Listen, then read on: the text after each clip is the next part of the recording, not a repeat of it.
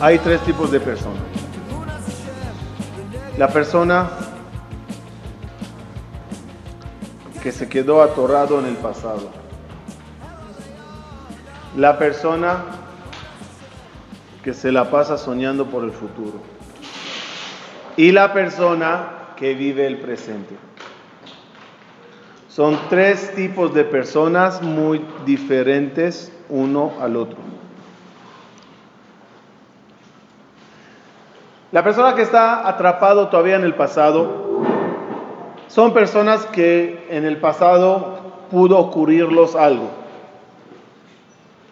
Cometieron un error, pasaron una trauma, pasaron una experiencia negativa y por lo tanto hasta el presente tiene una vida amargada, tiene una vida difícil, aún que el pasado ya no está presente. Es decir, que el error, el problema ya no existe, le quedó hasta hoy la huella del pasado.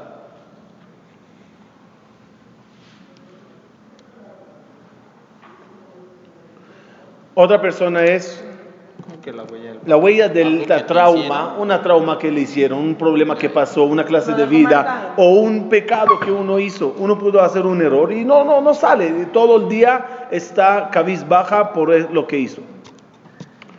Otro es, otro es la persona que está todo el día soñando en un futuro.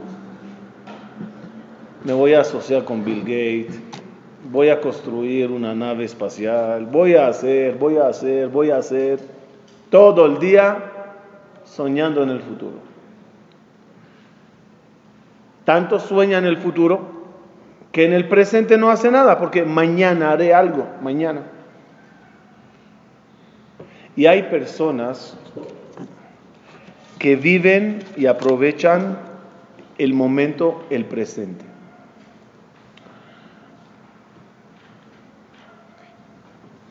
Vamos a analizar qué se llama vida, qué se considera vida, qué es vida. El pasado se compara a un muerto, ya no está, murió. El día de ayer murió, el minuto pasado murió, ya no existe, se fue. Es un muerto. El futuro qué es? Un bebé que todavía no nació. Un bebé que todavía no nació. Es algo que todavía no llegó. Todavía no está. El presente que es vida. El presente es la vida. No estás viviendo el pasado porque murió. Y no estás viviendo el futuro porque todavía no llegó. Entonces, ¿qué estás viviendo? Solo el presente. ¿Hasta aquí estamos bien? ¿Qué pasa a una, a una persona que el pasado le opaca, le destruye el presente? No vive, no vive.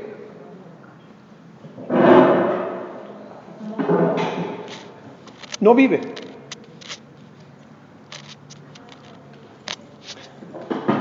En una conferencia que dimos una vez, creo que era el Kippur o Rosh Hashanah pasado, no me acuerdo, no, no la fiesta, tranquilo, no estaba ahí.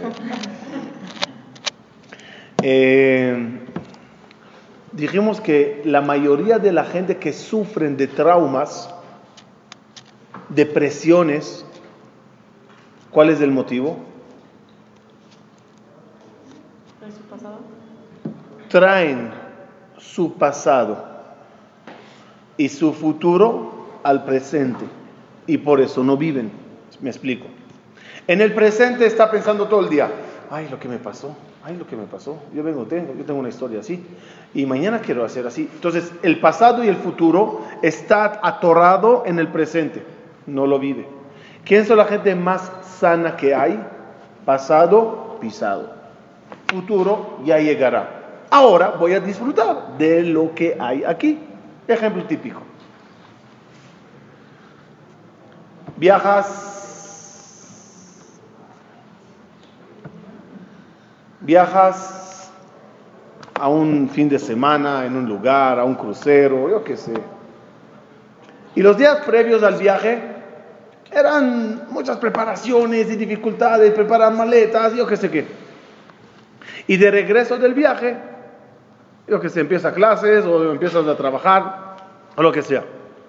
¿Qué les parece una persona que está sentado en el barco, en el crucero, y todo el día? ¡Ay, qué difícil fueron preparar las maletas! ¡Ay, qué difícil era esto! cuando regrese tengo que ir a esto. ¡Uy, no compré esto! Está en un paseo, pero no lo está disfrutando. Señor, ya pasó, ya, olvídate. Y cuando llegues a tu país de vuelta, de nuevo, retoma las tareas y hazlas. Ahora disfruta del paisaje, disfruta del mar.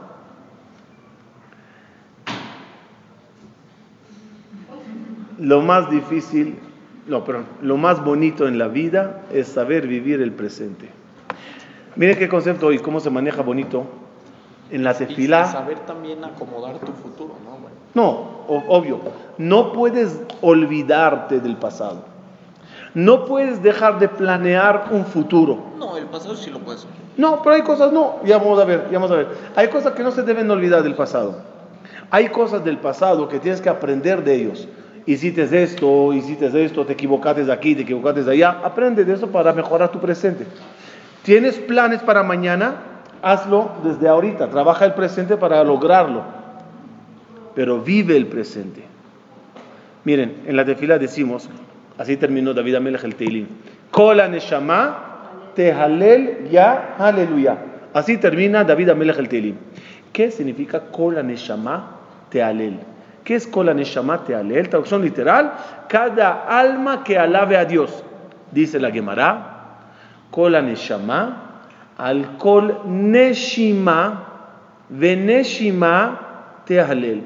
Por cada respiración, alábale a Dios. ¿Cuál es la relación entre la palabra neshama y neshima? Alma y respiración. ¿Qué? Porque se parecen las dos palabras ya. Respuesta. Neshama es vida. ¿Qué te da vida? ¿Qué es la vida de la persona? La neshama. Muy bien. Yo tengo una vida, Dios me puso un alma y voy a vivir con ella desde que nací hasta que me vaya de este mundo. En el camino, para seguir viviendo, necesito respirar. La respiración, ¿cómo es? No es como la comida.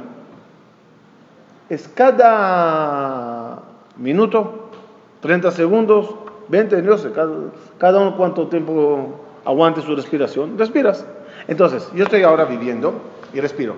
Se terminó el aire. Tomo aire y esta Neshima me da ahora medio minuto de vida. 10 segundos de vida. Esta es la vida. El próximo respiración todavía no llegó. La anterior ya se fue. En esta respiración estoy viviendo. ¿Qué dice Jajamín? En este momento que respiras, alaba, aprovecha, goza de la vida. Esta es tu vida, es tu único momento de vida, es el presente. Con la Neshama, cada vez que respiras, es, el es para que te recuerdes, este es un momento de vida. Respíralo bien. Cuando uno ve, cuando uno ve un paisaje bonito, ¿cómo es la respiración? ¡Wow! Ese, e, esa, esa emoción te mete una, te mete una cantidad de aire al pulmón, de emoción, es vida. ¿Qué le pasa a una persona que está down, triste? Las respiraciones de él son cortas. Analícenlo y verán que cuando uno está muy triste, respira corto. No llena pulmones. Estrés. ¿El estrés qué causa? Estás todo tenso así. Muy, uno está molesto, uno está enojado. ¿Cómo es la respiración de un enojado? Ah, sí, pero, pero es corto. ¿Por qué se cansan? Porque es cortitas. No son respiraciones profundas.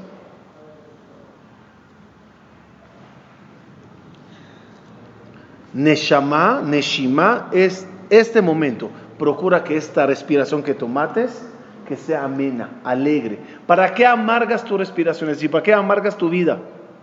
Ah, en el pasado pasó, ok, ya estás en un presente.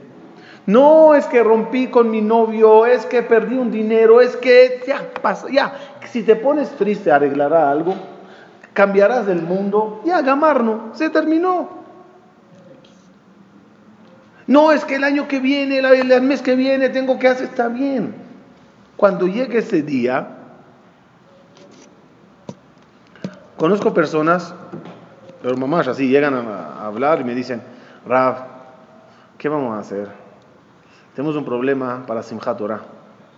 Mi suegra va a venir a pasar con nosotros Simchat Torah. Y cada vez que viene hay problemas. Entonces estoy peleando con mi esposa desde... Señor, un minuto, un minuto. Acabo de terminar. Estamos a dos meses. ¿Qué te amargas desde ahora hasta Simchat Torah? ¿Desde ahora vas a pelear por Simchat Torah? ¿Qué? ¿Hay un problema? Está bien. Cuando llegue el día, ahí pelea, ahí te amargas. Desde ahora, ¿por qué te vas a pelear y amargar? A lo mejor llega el Mashiach antes. A lo mejor ella se va con el Mashiach antes. Yo qué sé. A mejor te mudas, a mejor te vas de viaje, a mejor... Yo qué sé lo que va a pasar. Hay muchas angustias del futuro que uno se amarga, que cuando llega el futuro ve que no era así. De, de te amargates. Decimos por la mañana, Hashem Melech, Hashem Malach, Hashem Imloch, Leolam Vaed. Casi, casi empezamos el rezo con eso. Casi. ¿Qué significa? Traducción literal, por favor. Pasado, eh, presente, pasado, futuro. Bien. Hashem Melech, presente. Hashem Malach, Hashem Imloch. Por lógica, ¿cuál es el orden tenía que ser? Pasado, presente. Hashem Malach, Hashem Melech, Hashem Imloch pasado, presente, futuro. ¿Por qué comienzas con presente? Porque lo más importante es el presente. Lo más importante es Hashem Melech hoy. También era rey, también será rey. Pero el presente es lo más Si se acuerdan, cuando damos esta conferencia una vez dijimos que una vez en el colegio, en un colegio que sé dónde era, en California, Irlandia, no me acuerdo qué era, Irlanda. El maestro dijo a todos los alumnos, mañana todos traen un saco de patatas, de papas. La gente pensaron que mañana va a ser un día de camping, yo que sé, van a hacer la baomer, van a tirar tapua hadamá, van a hacer chips.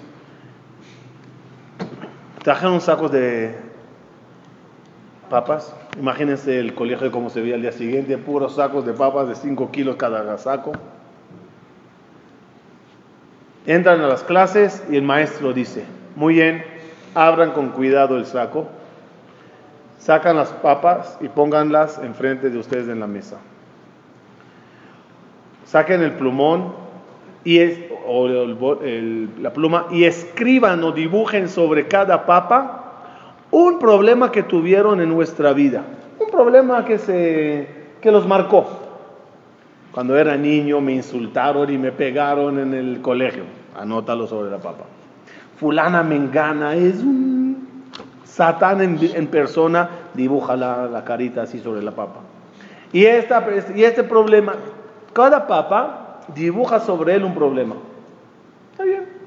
Qué tarea interesante. Empezaron todos a dibujar sobre las papas. Uno escribía cada papa el maestro decía, ¿esta papa de qué es? Este es un problema que tuve con mi primo, que así, así me pasó con él. Cuando ya terminaron de dibujar las papas y escribir todo, dijo el maestro, muy bien, ahora, las papas que sobre ellas dibujaron, si son 5, 10, 14 o 20, pónganle de vuelta en el saco y pónganla sobre el hombro. Y quédense así hoy a estudiar. Prohibido sacar, quitar el saco del hombro. Imagínense los niños así, escribiendo las tareas, haciendo el examen, salían al, recreo, jugaban fútbol con el saco en la, espalda, iban, subían con el saco. ¿Cómo se sentían los muchachos? A las dos, tres horas regresan a clases, a la misma clase, y, dice el maestro, muy bien, ¿cómo fue el día? Horrible, ya no podemos con esas papas. Muy bien, ahora agarren papá por papá, piensen en ese problema, bórenlo, olvídense, perdonen, sáquenlo del corazón. Sáquenlo. Esa persona que te hizo tanto daño, límpiate, olvídate, olvídate. Y solo si olvidas y perdonas de corazón, te permito no meterlo al saco de vuelta. El que no pudiste perdonar, déjale en el saco y sigue cargándole hasta el fin de semana sobre la espalda. ¿Qué hacían todos para no cargar los sacos? Ah, perdono, perdono. No, de corazón, de corazón. Dijo, al final del día dijo el maestro, que sepan, cargar los problemas sobre la mente es mucho más pesado que cargar las papas sobre el hombro. Esas cosas hacen más dificultad, más amargura, depresión. No hay como olvidarse de eso. No hay como sacarlo de, la mente y gozar del presente. A veces, desde que di esta conferencia de tiempo, pienso, ok, voy a disfrutar del presente. ¿En qué puedo disfrutar del presente?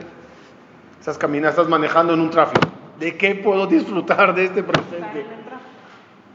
Siempre buscar el punto positivo.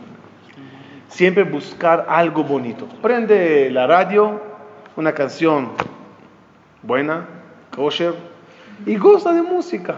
Escucha un shiur y goza de un shiur. Mira el cielo, los árboles y goza de un paisaje. Es decir, busca gozar este momento. ¿Para qué te la amargas? Es un minuto, es una respiración que tomates, que sea profunda, que sea alegre. Igual la tienes que vivir. Por lo menos vívela, vívela bien. Estás en un knis, goza del Hazán, está cantando bonito. Goza de un shiur, goza de la gente que estás, goza de la comunidad que perteneces a ella. Llegaste a la casa, goza de tu familia, goza de tu pareja, de tu papá, de tu hijo, del que tengas. Gozar es lo que más queremos. Pero no pensamos en gozar porque todo el día, yo tengo que mañana ir a eso, tengo que tener la diligencia de mañana. Uy, ayer ese Señor me dijo y me hizo. Y estás tan atorado en el pasado y en el futuro que, que se te traga, que se desaparece el presente. Pero vamos a ser realistas. A veces en el presente hay problemas. Hasta ahora dijimos problemas del pasado que no están en el presente o problemas que de mañana que todavía no llegaron. Pero ¿qué hace uno cuando tiene ya, un problema en el presente? Hay un problema. ¿Cómo quieres que yo goce hoy cuando estoy pasando en un problema? Respuesta. También lo aleno cuando hay problemas. no, no, no también Justamente cuando hay problemas es cuando tienes que animarte y tener mucha fuerza y sonrisa. Dice el Gaón de Vilna, cada problema que le llegue a la persona, solo con la alegría y el ánimo podrá combatirlo. Si uno tiene un problema y está en down, ese down le ayudará para salir o le hundirá más. Le hunde más. Le hunde más. Pero ¿cómo puedo yo animarme cuando hay un problema? Respuesta. Entendiendo un lema, no hay mal que por bien no venga. Cada cosa mala tiene un propósito. El propósito le tiene el creador, no tú, pero hay un propósito. Tienes que pasar por un momento difícil para triunfar mañana. ¿Por qué la gente vieja los, mayores de edad tienen sabiduría, ¿saben? ¿Quieres un consejo? Vete a gente mayor. ¿Por qué? ¿Por qué? Aprendieron mucho en el colegio de la vida. El colegio de la vida los enseñó bastante. Ya pasaron por esto, ya pasaron por esto, ya pasaron por eso, ya te pueden dar consejos.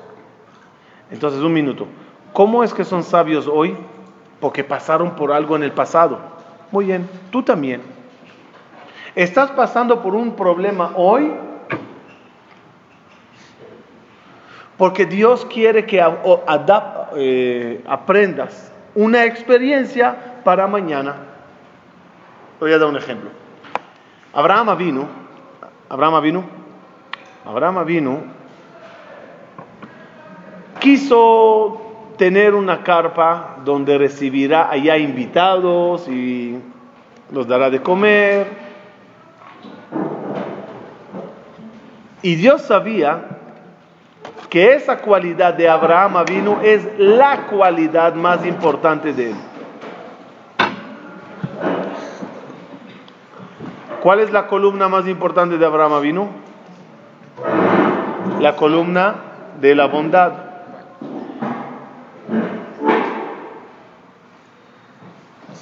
Llega Abraham vino a Eretz Israel después que Dios le dice que haga aliyah. Llega a Eretz Israel y en Eretz Israel hay hambruna y Abraham tiene que pasar pena bajando a Egipto a buscar comida y pidiendo acá que le hospeden gratuitamente en, en, en el camino. Qué incómodo era para Abraham esa situación. ¿Está Abraham sufriendo camino a Egipto o no? Y cada vez que pide acá porque no tiene para pagar, ¿cómo se siente Abraham? Con una sola pregunta. Dios, ¿qué me haces? Pero Abraham no pierde la sonrisa, no pierde la fe y la esperanza. Sabe, sabe que todo eso es por bien. ¿Cuál era el bien? Dice Jajamín. Quiso a Kadosh Barujo enseñarle a Abraham bien lo que es recibir invitados. ¿Qué es recibir una persona muerta de hambre en su casa? ¿Qué hizo para eso? Le, dejó pasar un día, era, un día nada más de pobreza para que él saboree lo que es estar muerto de hambre y pedirte acá. Cuando él abra esa gran carpa y reciba gente, por lo menos tendrá experiencia. ¿Cómo Abraham se hizo experto en la materia? Porque lo tuvo que pasar. Me gustó una historia que leí. Es una historia, historia hindú de la India. Dicen que una vez un sabio agarra a su nietecito y le dice, ve al nietecito dificultándose en el colegio, en los estudios, en los exámenes, y repasa y escribe y resume. Le vio que le, le molestó tanto esfuerzo que se le pedía en el colegio y decidió darle una lección. Le regaló, regaló una oruga y le dijo, la oruga ya va a ser el, ese caparazón y después lo va a romper y va a salir y va a volar como mariposa. Tómalo, pero con una condición. Cuando tú veas a la mariposa abriéndose un huequito para salir, intentando romper el caparazón, el golem, no la ayudes, no la ayudes. Ok, abuelito. El gusano hizo el caparazón con la saliva, ya se, se cerró adentro. Pasaron días y ya se veía adentro movimiento. Era la mariposa que quería salir se movía y se movía y golpeaba y golpeaba y golpeaba la silla y golpeaba. Y no podía. Hasta que hizo un huequito pequeño. Y el niño viendo y poniéndose nervioso. Mariposa, salte ya. La mariposa empujaba las paredes y no salía.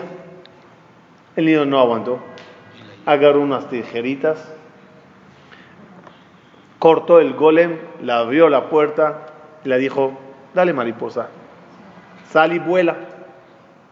Salió la mariposa, tomó un vuelo y, ¡boom! se cayó. ¿Qué pasó? Llegó el, abuelo, la vio caída y le dijo, veo que no aguantates. Abuelo, es que quería ella salir y no podía. ¿Qué de malo yo hice? Le, abrí el camino. Dijo el abuelito, no, estás equivocado. Esos esfuerzos que hace la mariposa con las aletas, con las alas, con las alas para empujar y empujar y empujar, es la que causa que las alas tengan músculo, fuerza. Ella se entrena así y después, cuando las alas ya están lo suficientemente duras y fuertes, es cuando logra romper el caparazón y salir a volar. Tú la rompites antes que tomó fuerza. No puede volar. Ese, historia, ese, ese cuento nos hace entender el lema en la vida. A veces tienes que pasar por dificultades. ¿Qué es lo que le da al niño inteligencia? Las clases, los exámenes, la reparación, eh, eh, repasar el tema, di la Mishnah de memoria, estudia esto, prepárate, da a la persona fuerzas. Las pruebas en la vida son para darnos fuerza. También cuando uno pasa en el presente en un problema, que sepa, el problema de hoy es para un futuro mejor. A veces tienes que pasar por un problema para que el día de mañana digas a tu hijo, cuidadito con esto. Yo ya lo pasé. Yo ya sé lo que es. No lo, no lo hagas, no caigas en eso. Si te pones triste en el presente y te pones a gritar, a insultar, a maldecir a medio planeta, así no vas a resolver ningún problema. No va a resolver ningún problema. Si lo arreglas, si lo gozas y lo disfrutas y, te animas, saldrás del problema con alas fuertes.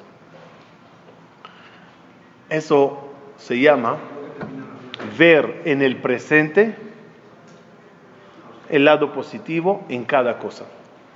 El presente está bien o mal, depende con qué lentes los quieres ver. ¿Quieres verlo mal? Te garantizo, te enseñaré 80 mil puntos malos en tu presente. ¿Quieres verlo bien? Habrán la misma cantidad de puntos positivos. Pensar positivo.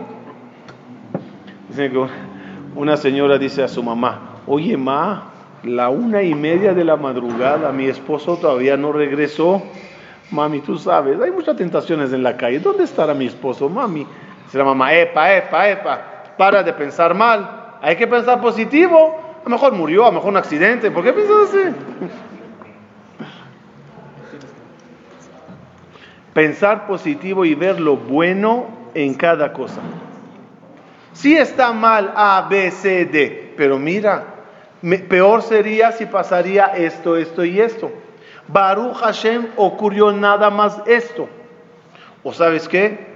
sí, esto no funciona, pero mira cuántas cosas más, gracias a Dios, tienen éxito. Quiero contarles una historia bonita con ese mensaje, cómo ver las cosas bien en la vida. Cuentan que había un señor, se dedicaba a vender agua. Él iba al río, cargaba, eh, perdón, llenaba dos eh, barriles. barriles jarrones de agua, los cargaba sobre su hombro, en esos palos antiguamente que la gente andaban así, y iba desde el río hasta la ciudad que estaba allá arriba, y ahí vendía el agua. Todas las mañanas llenaba agua, iba a la ciudad, la vendía y regresaba a su casa. Los dos jarrones que él cargaba, uno era, uno era nuevo, bueno, enterito. Y el otro ya era muy viejo. De tan viejo que era, ya tenía unas rajas, grietas, grietas que por ahí goteaban algunas gotitas.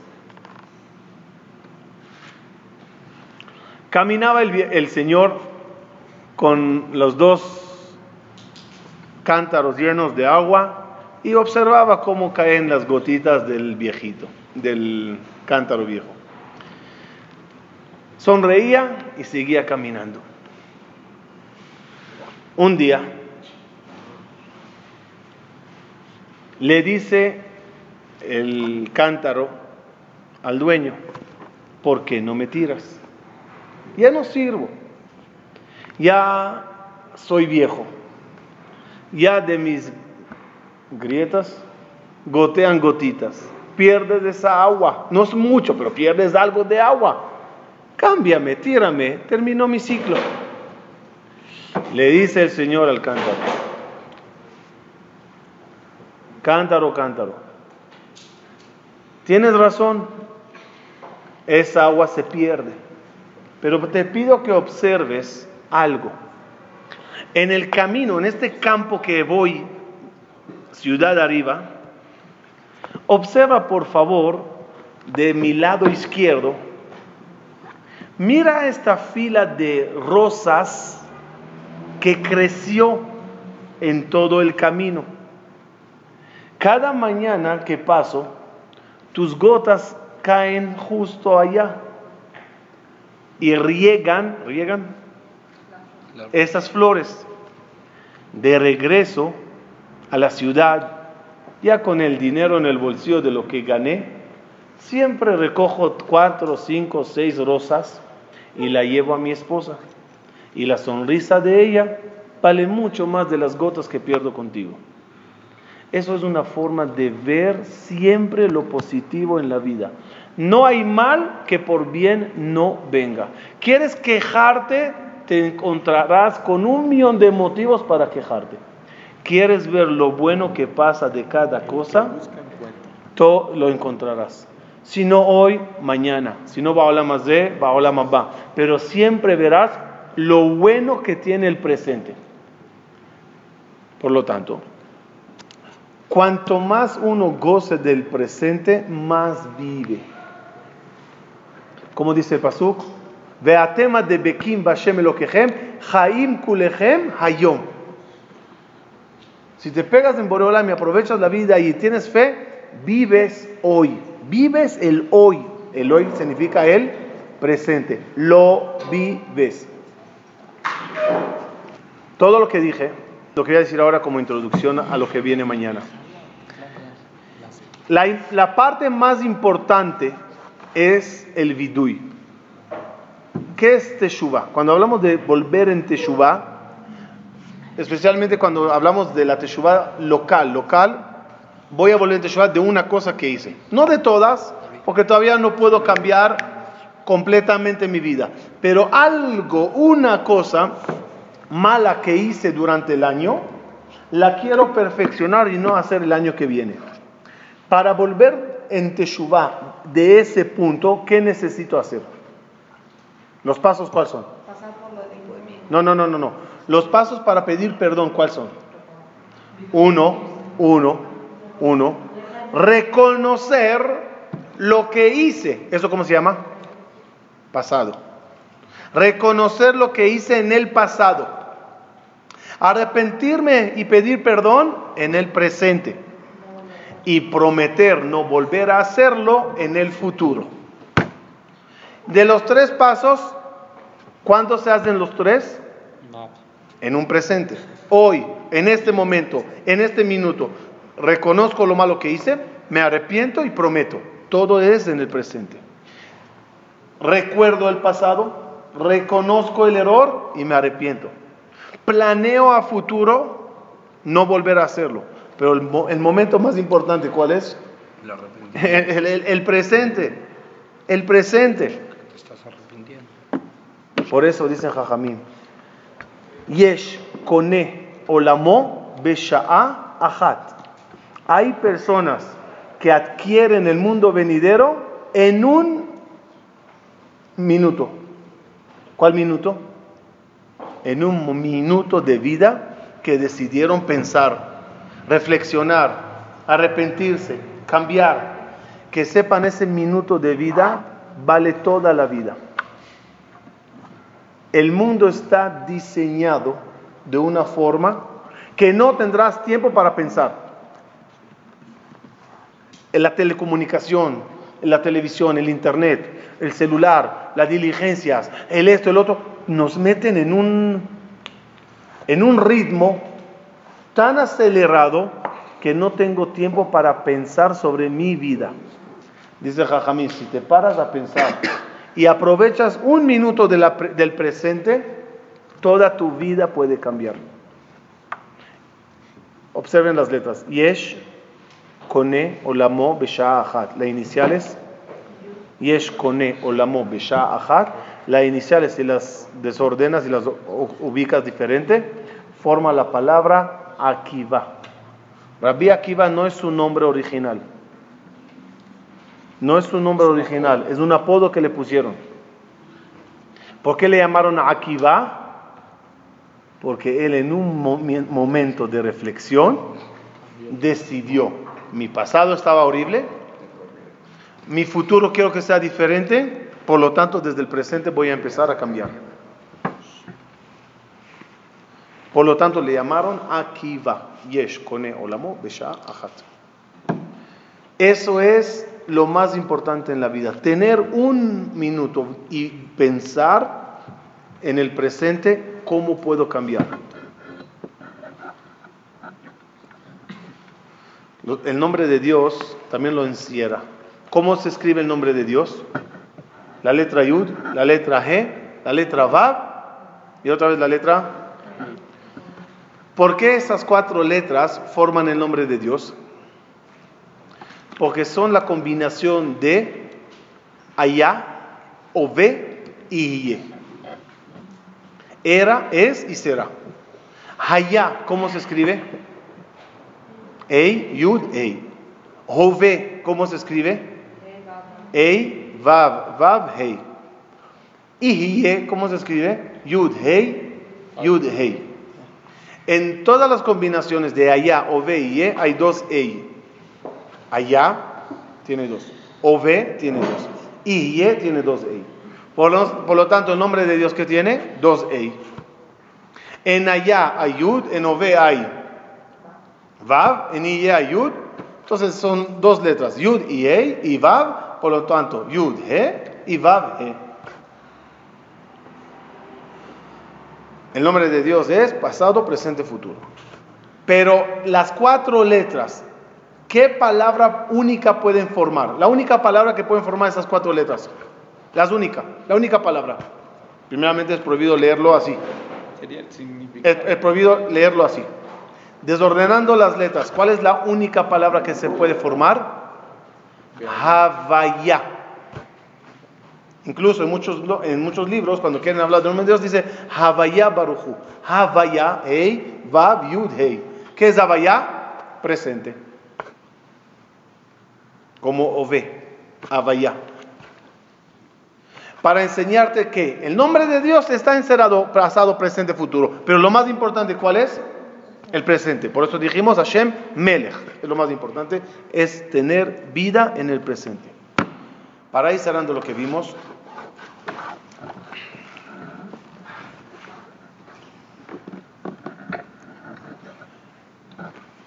no hay una persona más organizada y, centrada como una persona que sabe ver en el presente todo lo bueno que le rodea.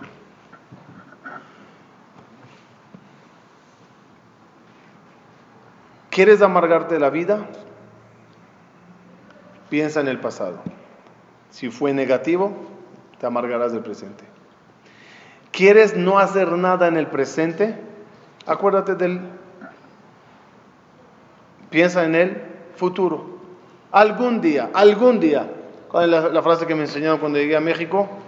No dejes para mañana lo que puedes dejar para pasado mañana. ¿Quieres pasar? Deja las cosas para mañana. No harás nada en el presente. De ambos, de por ambos lados, el presente se terminará así. ¿Quieres disfrutar? Estira el minuto, estira la respiración del presente. Voy a enseñarlos en dos minutos uno de los lemas más bonitos. Di esa conferencia una vez y todavía no la consigo porque no puedo repetirla. Era un momento así muy especial que salió. Pero compartimos un concepto cabalístico y, y, y científico. Einstein dijo que el tiempo es Relativo. relativo. ¿Qué significa según la Kabbalah ese concepto? ¿Saben? Es una verdad. Creo que ni Einstein entendió lo que dijo. es una verdad muy grande lo que él dijo. ¿Qué significa el tiempo es relativo? Que quede claro, un minuto para ti y un minuto para ti no pasan no pasan a la misma velocidad. Si lo decimos por decir, ¿no? Oye, qué rápido pasó una hora. O llegamos a decir, uff, el reloj no se mueve en un ayuno, ¿no? Ay, no termina Kippur. O en las clases en el, en el colegio. Parecía cada clase con el moré, con el maestro que teníamos, me imagino cada uno sentía así. Eterno.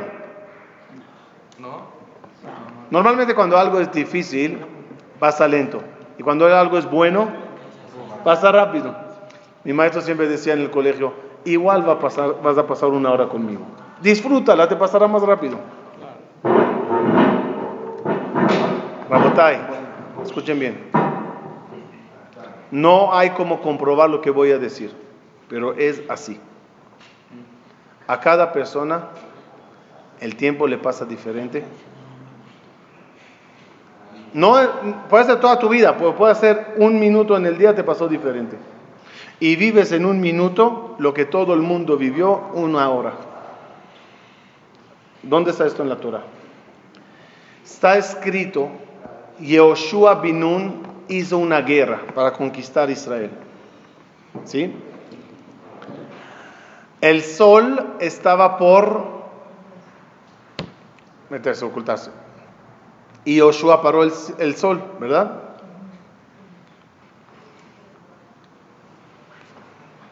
¿El sol se paró o no?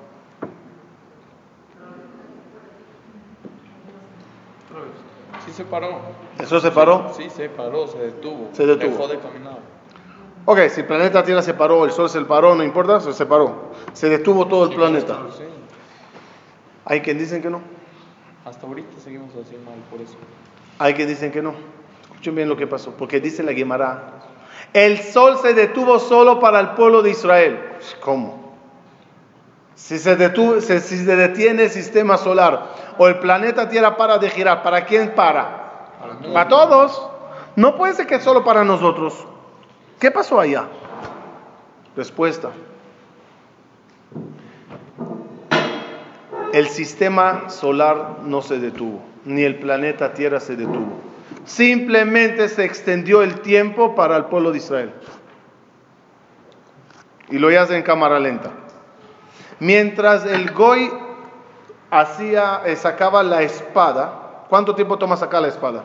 un segundo. Un segundo. Mientras él a él le pasaba un segundo, al pueblo de Israel le puede pasar 10 horas.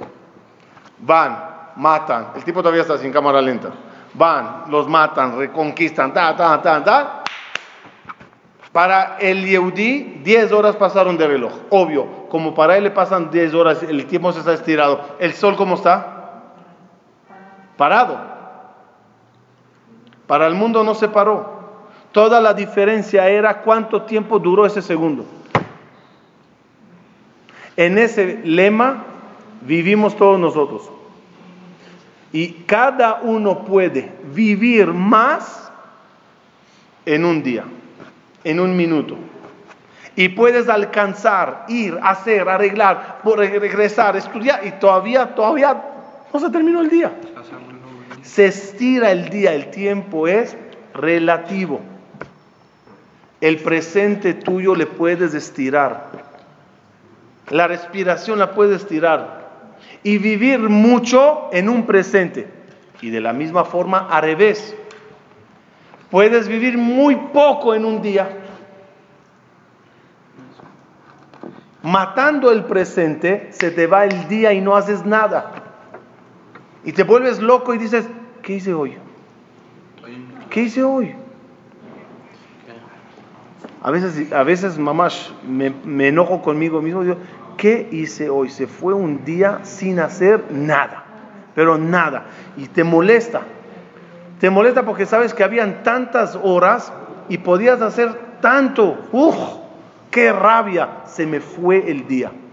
De la misma forma que el tiempo se puede estirar, el tiempo se puede también encoger.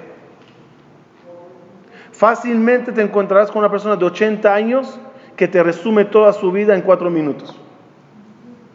No hizo nada. Y los años pasaron y pasaron y pasaron y no hizo nada. Y te sientas con el Arizal, que falleció a los 38 años, y toda una vida que hizo, toda colección. El rey Salomón a los 52 años, el Rama Cordovero a los 45 años, personas tan importantes en la historia que eh, Mozart o Bach, ¿quién era el, el o Mozart, ¿no? Mozart. Mozart creo que él falleció también muy joven. Hay gente muy exitosa que fallecieron joven y gente muy anciana que no hizo nada. El tiempo se los cogió a algunos y se lo encogió a otros. Por lo tanto, vivamos el minuto, vivamos el presente, estiremos el día para vivirle mucho. Termino. ¿Se acuerdan que dijimos una vez? ¿Cómo se bendice en la Torah que tengas larga vida? ¿Cómo la Torah dice que, que tengas larga vida? Leman yarihun yameja, orej yamim ushnot chaim, ve'arachta yamim. ¿Cuál es, ¿Cuál es la traducción de todo lo que dije? Que se te estire el día, que se te alargue el día, que tengas días largos. La Torah no bendice que tengas muchos años, sino que los días se te hagan largos. Es claro, es un paso claro. ¿Cómo mi día será largo si el día tiene solo 24 horas? Aprovechar. Existe, no, además de aprovechar, existe la posibilidad de estirar el día. Estirar el minuto y hacerle más largo. A ti y a mí pasaron el mismo tiempo de reloj, un minuto. Pero tú viviste tres veces más de lo que yo hice en un minuto. Yo no hice nada, me senté con los brazos cruzados y tú fuiste y viviste y hiciste. El mismo minuto a uno puede ser largo y al otro puede ser corto. El que, resumiendo, el que vive presente, eh, pasado y futuro en el presente, opaca y cierra el tiempo. El que lo separa, pasado, pasado, futuro, futuro, presente se goza y se estira, esa persona vive más tiempo. Cuando lleguemos arriba, en la lápida quizás dirá, vivió 84 años, pero arriba te dirán, Señor, vivites 162 años. ¿Cómo? Mira la lápida, 84. Sí, Señor, pero te estiramos o estirates tu vida. Lo dije cuando falleció Moisés de Jonol Ibrahá. Moisés no falleció a los ¿qué? 47. ¿No? Por lo menos a los 94. ¿Por qué? Porque era una persona que estiró el día. Él, su esposa, su hijo, su nuera. Personas que vivieron bien y mucho y tenso y rápido te volvías loco como en, en, tan poco tiempo ya hizo tanto. Es estirar. ¿Qué tanto los estirarás? Ya depende de ti. Que Hashem nos ayude a vivir el presente, estirarle y por lo tanto tener mucho tiempo de vida. ¿Qué ganas con mucho tiempo de vida? Alcanzas más, haces más, sabes más.